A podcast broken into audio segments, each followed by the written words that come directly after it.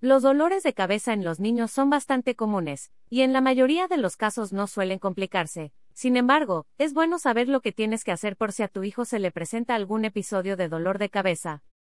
De acuerdo con el sitio especializado Mayo Clinic, los niños pueden desarrollar diferentes tipos de dolores de cabeza, entre ellos migrañas o dolores de cabeza relacionados con el estrés o tensión.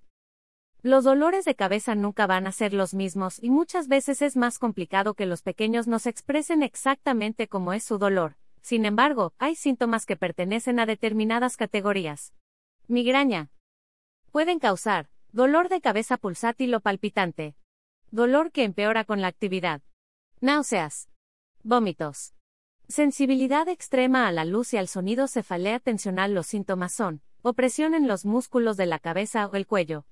Dolor leve o moderado en ambos lados de la cabeza cafelea en brotes Estas son las principales características. Ocurren en grupos de 5 o más episodios, que van desde un dolor de cabeza cada dos días hasta 8 al día. Implican un dolor agudo y punzante en un lado de la cabeza que dura menos de 3 horas. Imagen de stock.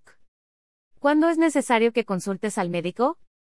Como ya te comenté, la mayoría de los dolores de cabeza no son graves, pero en estos casos es recomendable que asistas con el doctor, si los dolores de cabeza despiertan a tu hijo.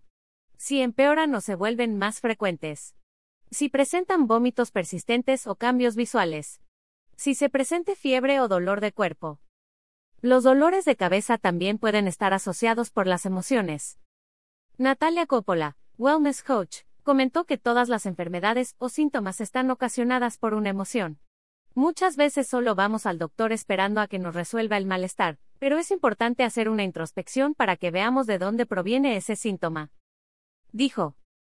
Según la especialista, cuando aprendes a ver la emoción que la ocasiona es más fácil sanarla de raíz, por eso es importante ver las causas metafísicas de las enfermedades.